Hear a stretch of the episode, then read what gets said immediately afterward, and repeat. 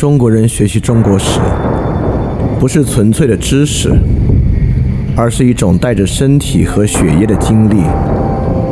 因此，历史的晦暗与光明，对我们并非比喻，而是实际的光与暗、乐与苦。但身体需要百般感触，失去风雨，植物亦无法生长。因此，沐浴历史中的光与暗，才让我们今日的苦乐得以接入巨大的历史身体，流入历史的血液。这会给我们全新的事件和全新的理解与全新的道路。饭店二点零第三章：中国历史与思想史综观，接入历史的身体。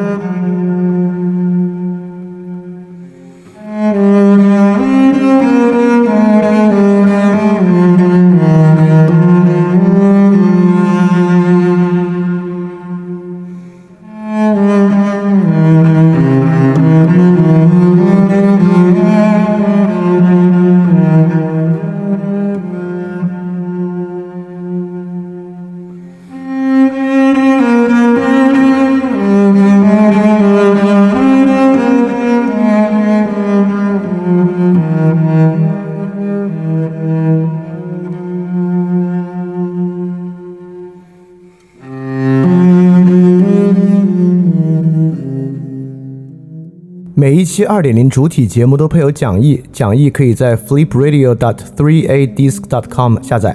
然后，如果你听到节目之中听到一声钟声的话，就代表讲义需要翻页了，跟讲义一起看更加方便。大家好啊，欢迎收听新一期的翻链二点零节目，我是李厚辰，这是我们翻链二点零第三章的第二十期节目。那么这期呢，也是我们春秋战国时期的最后一期，大家应该是倒数第二期啊。就在下一期呢，我们会讲一个春秋战国时期的结束和总结，然后呢，我们就过渡到秦汉的周期来讲了。而且呢，我还有个非常重大的事情要宣布，就是确实大家可以发现啊，按照这个颗粒度来讲的话，一直讲到清末民国初年，时间非常的长。就如果真的这么讲下去啊，这可不是一个什么可能，因为我们第一章是第一章、第二章其实都是二十多期嘛。这看上去很不像是一个二十多期能完的事情，起码是一百期以上。所以，我们如果有这么长的时间在讲这个中国历史跟中国思想史的话，第一，大家可能会比较厌倦；第二，在几个朝代中间呢，我也需要很长的时间去做一些阅读。所以说我做了一个非常巨大的决定啊，就是我们在讲完秦汉之后，就在魏晋南北朝之前，我们就讲查拉图斯特拉如是说。然后在查拉图斯特拉讲完之后，我们讲魏晋隋唐，然后我们再去讲新建史。新建史讲完之后，我们再去讲五代十国宋，就是我们呃把它插在每一期我们中间往后往前推进那么三四百年、三四百年，然后差不多在理想国精神现象学的时候，我们能把它讲完。而且这样呢，就是对于呃思想史内容或者西方。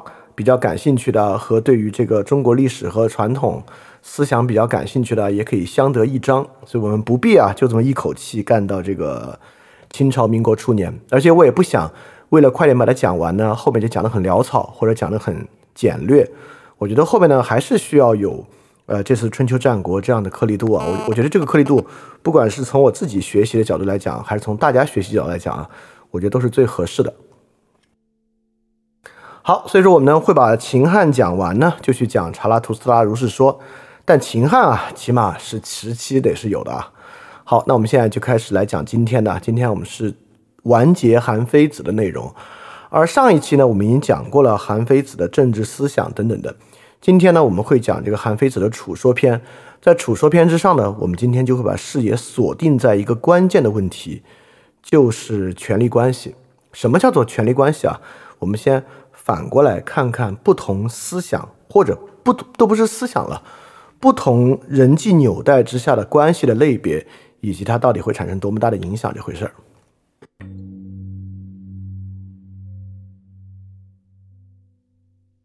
我们回过来想一个文化的要素啊文化要素呢我就认为其中一个核心就可以落实到人与人的关系之上。就是因为不管是什么样的文化这个文化最终落实在社会之上，都会落实在最基础的社会元素人与人的交往之中。我觉得这个是一个比较重要的转变，因为我们过去谈到文化，很容易把它变成一个艺术化、文学化的东西。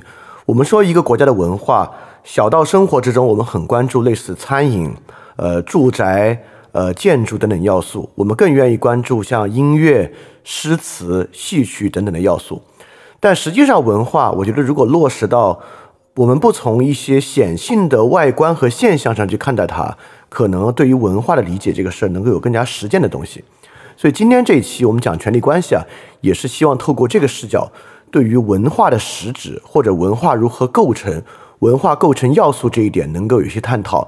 就我们避免探讨文化的时候，总是用一些很高屋建瓴，或者用一些呃离生活比较远、属于小众群体的艺术、文学要素来探讨文化。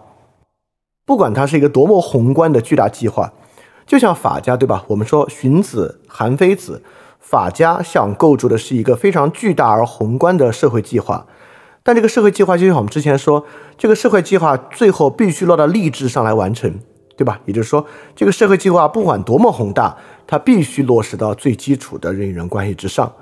更不用说儒家就是直接从家庭秩序做一个模板、做一个范本，推之推恩出去，形成全社会秩序。所以说，我们可以在这里讲啊，一种文化模式，某种程度上呢，就是一种人与人之间关系的模式。比如说，儒家想象啊，人与人的关系是什么样的？人与人的关系呢，就像是家庭关系，家庭关系是儒家构想人与人关系的核心。那我们可以举一些别的例子啊，希腊文化是什么样的呢？希腊文化之中，人与人的关系是什么样的呢？其实是团体与团体的关系。我们可以说，儒家是家庭本位的，希腊呢更像是城邦本位的，甚至呢有比城邦更小的单位。我们之前讲把中国历史还给世界啊，讲希腊史，其实讲的挺比较详细了，大家就能知道，在一个城邦内部呢，起码比如说有亲民主的派系，有亲建主的派系，有亲贵族的派系，他们之间呢都会形成团体与团体的关系。这些团体呢，变到各个城邦的公共会议、法律判决等等地方呢，就会形成一个利益的团体。那么这是希腊文化的一个典型状态啊。那么基督教文化的典型状态是什么样的？人与人之间关系是什么样的呢？就我们可以说啊，这是一个信念本位的。这个信念本位所结成的团体是什么样的呢？它不是团体与团体了，它就是一个共同信念的团体内部。而且这个共同信念的团体内部，我们可以说它是激进利他的。也就是说，在这个团体内部，他们形成一个完全利他的秩序。这个呢，当然与这个宗教本身是有关系的。好，你看啊，我们在这里，我要再举一些例子来说明这三个东西绝对不是学术上的一个分类而已，它可以落实在最实际的、最直接的社会结构之中。比如说，儒家想象人与人之间以家庭关系作为核心，那么落实到具体社会之中是什么样的形态呢？那么落实到农村之中，就是以姓氏宗族为单位的村社。比如说，你今天打开中国地图都能看到什么李家屯儿。苏家铺等等等等，这些东西就是以姓氏为单位的村村社，就是儒家想象的一个典型。但是我必须说啊，中国以姓氏为单位的农村村社，绝对不是从春秋战国、秦汉以季就开始存在的，它其实存在和形成的时间很晚，起码是宋以后的事情。那么希腊文化结成的团体是什么样的呢？什么叫团体呢？落实到之后的直接社会建制之中，就是行会、骑士团等等这样的团体是典型的希腊文化之下的团体。那基督教文化之下团体是什么样的呢？比如欧洲的村社是怎么结成的？它是以姓氏为纽带结成的吗？不是，它是以 parish 就是教区为纽带结成的，对吧？它是在一个 parish 内部进行一个自治和互利的一个状态。实际上，现在很多，比如说美国很多地方，它依然是以 parish 为单位来进行的这么一个情况。好，你看这些我们就明白了。所以说我们可以看这个所谓人与人的关系的模式啊，它可不仅仅是一个学术阐述，在学术阐述的另一面，它起码会影响一个社会结构。比如说什么样社会结构啊？像法家所要的这个社会结构，这个权力本位的，就是一个星状的社会结构。中间呢，不管在一个县体现为这个县的县令，在下面一个乡或者一个里、一个亭等等等等这样一个阶梯制的结构的之下，都是有一个中央的权力者辐射到周围的状态。但是，不管是在一个行会、在一个骑士团或者在一个 parish 内部。人们呢，可能就更多会在其内部构成一个网状的关系。第二，还有很不一样的呢，就是这个结构洞。结构洞理论，我们之前在其他地方讲到过一点啊，就是这个社会关系实际构成之中的关键人。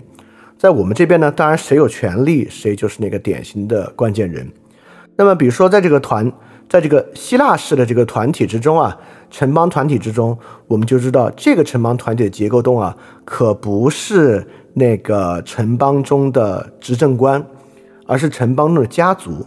当然是什么样的不同家族还是不一样。哎，我其实能举一个中国的例子啊，在中国儒家想象之中，以家庭关系为本位，在农村中体现为姓氏宗族团体，但在农村之上会体现为这个大型的豪族门阀。比如说从东汉到魏晋啊，中国就兴起很多门阀。这些门阀呢，因为举孝廉的制度，在门阀关系内部能够形成一个政治利益团体。那比如说结构洞，我们从三国来讲啊，有一个毫不起眼的人叫陶谦，陶氏就是当时的大门阀，那陶谦呢就会成为当时的一个结构洞。但陶谦类似于这样，像在《三国演义》的演绎故事之中，由于他不是那种典型的智将，也不是典型的武将，他本身呢并没有什么可多书写的笔墨。但实际回到当时实际历史之中啊，陶谦却是一个了不得的、很关键的一个人物。很多人都是因为跟陶谦攀上了关系，才能够进入到这个历史之中的。就是你看这样的一个以家族门阀秩序的结构洞，在这边，在呃魏晋南北朝啊，包括这个从东汉末年的时期开始，其实就与其他种的人与人的关系模式很不一样。而我们也知道啊，就这种结构洞啊，那是法家最讨厌的。法家要干掉的就是这样的门阀豪族。所以之后的改革之中，这样的门阀豪族很快啊就没落下去了。所以说，你看，我们就明白人与人关系的模式啊，这还真是理解一个文化、理解一个文明很典型、很关键的一点。那么，塑造中国人与人模式的呢，儒家啊，当然是一个很重要的一支。那另外一支呢，就是法家。从法家基础之上，对这个进行了最系统叙述的呢，就是韩非。所以说，回溯中国文化，我们今天很容易从现在的状态回头看，说中国文化是集体主义的，实际上不是。中国文化怎么会有一个集体主义的想象呢？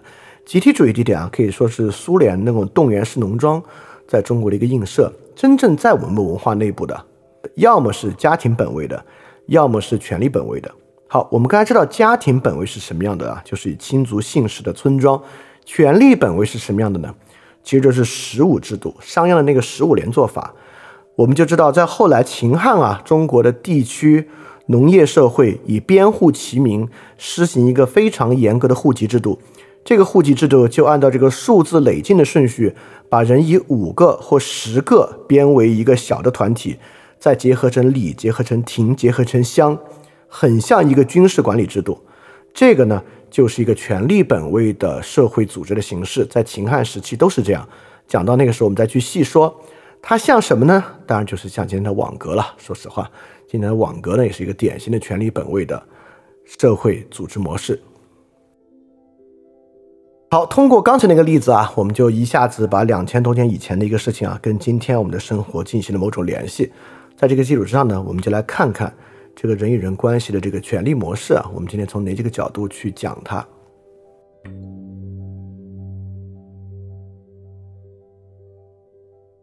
所以从此之后啊，在中国社会之中就有这么一组张力，就是因为这么一种家庭秩序和权力秩序之间的一个张力。这个张力呢，既是文化的，也是制度的。在制度之上，除了我们刚才举的例子之外，还可以举一个例子，比如说从家庭进入权力这一步，这就是由制度推推推进的。我们当时讲变法体系的时候，其实讲过啊，商鞅变法之中呢，有一个强制分家的命令，就是一个家庭啊，如果生了两个男孩，这两个男孩成年之后是要强制分家的。如果不进行强制分家，他们就会要交额外很重的税负。强制分家既是不让一个家庭在一个当地做大，也是能够有更多的人口去垦荒进行农业生产的这么一个考量。所以说，从法家、从变法者的角度来讲，就已经有将社会打散。将社会强制分家的这么一点，那么从司法制度上也是一样。儒家呢强调臣为呃就是子为父隐，对吧？也就是说，如果你的父亲犯罪了，你是不应该去告发自己父亲；如果你告发的话，你才真是个大烂人。其实现代法治也是一样，现代法治有这个职业人士和亲属免于作证的权利。亲属免于作证呢，也是在保护一种家庭秩序。家庭伦理秩序大于社会公共的利益啊，这是这么一点。但法家啊，在制度之上不仅没有子为父隐的制度，秦汉两朝都有鼓励家庭告发的制度，鼓励亲族内告发的制度。汉武帝一朝啊，在这个查，在社会上大肆搜刮的时候，也有村里乡里互相告发的这个制度。所以说，这都是一些抛弃家庭秩序进入权力关系的。一种典型的制度设计，也就是说，脱离家庭的秩序，进入权力的秩序，在从战国到秦汉之际，可不是一个仅仅的人们思想上产生的变化，它是直接社会制度带来的一个变化，它是制度对于实际文化的一场影响。所以说，从此之后啊，中国文化就进入到一种循学的状态，就是半法半儒的状态。半儒的这一面呢，比如说在权力关系之中，我们都听过这个话。父母官对吧？地方官员啊，古典的地方官员，他其实对于当地的这个人民、农民来讲啊，他是一个父母的态度。但同样，我们也听过另外一个说法，就是土皇帝，也就是说，他在本地啊，实际上就像当地一个皇帝一样，他与当地的其他人呢是一个君臣关系。好，这也让我想到啊，今天有一个企业京东，京东啊，这个刘强东最爱搞这个家族亲族秩序。比如他搞这个兄弟文化啊，这个送餐员、这个外卖啊、京东小哥都是他的兄弟，这兄弟呢有很好的住房条件，啊，他也非常关心他们啊，这是一点。但在另外一点呢，他同样也是一个企业的权力在握的一个人，掌握企业的生杀予夺，KPI 体系的残酷，这些当然和他也大有关系。整个报表、财务报表跟他也有关系。也就是说，小哥本身所受到的压迫与压力啊，以及京京东内部的这个权势斗争。同样的，也在他自己的身上，所以在他身上呢，也体现出这种循学的两面性，半儒半法。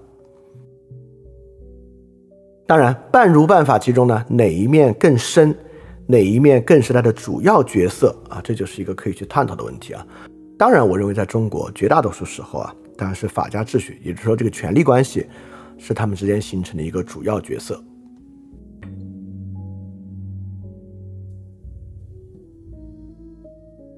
那么现在我们关键就要知道这个什么叫权力关系，权力关系是什么样的？儒家这种亲族关系，其实我们之前讲孔子或讲孟子的时候已经讲的很多了。这是一种人的责任、情感本位，超越道理、超越对错，一种权责交换的这么一个关系。所以儒家的人际关系呢，具有这样的一些特征。当然，这些温情脉脉的词汇不代表它是没有问题的。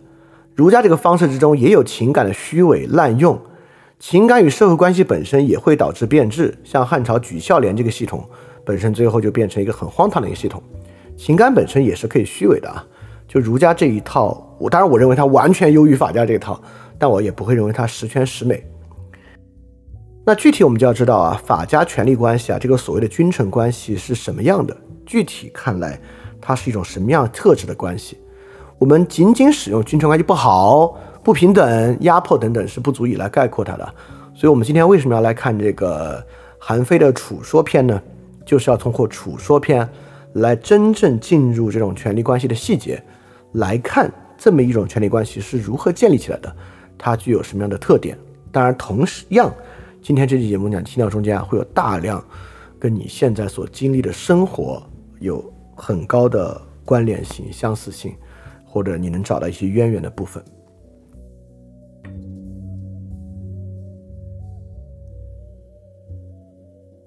好，在讲之前，我们先来说说这个韩非子的《楚说篇》。楚说本身其实是很特别的一个文体，这是韩非子发明的一种新文体。《楚说篇》分内楚说、外楚说，我管它叫这个法家权力型人际关系的百科全书。它从好十好几个不同的角度，在描述这个权力关系的特点、这个权力关系的关键，以及如何才能够维系住这样的一个权力关系。那什么是楚说呢？楚说，楚说啊，其实这个，呃，意思也很直白，就是储存了很多的说。说是什么意思呢？说就像是小故事，楚说篇就是一个里面有大量大量故事的篇章，所以今天听起来会比较有意思。楚说篇是一种很独特的由韩非子发明的文体，这个文体啊，其实某种程度上还非常符合这个维特根斯坦的这个设想。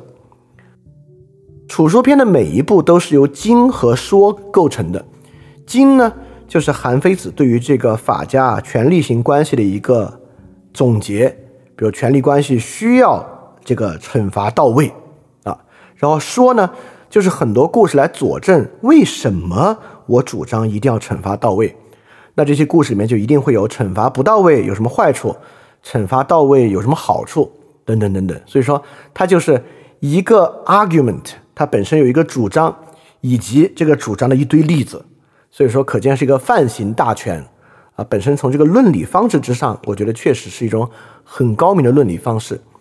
而且啊，说中涵盖了大量的故事，都不是像庄子，庄子里面很多故事是他的恣意想象或者说恣意妄想中产生的一些故事，而韩非找的故事啊，都是有历史原型的。很多呢都来自这个各国的春秋、左传中的历史故事，实际发生的事情。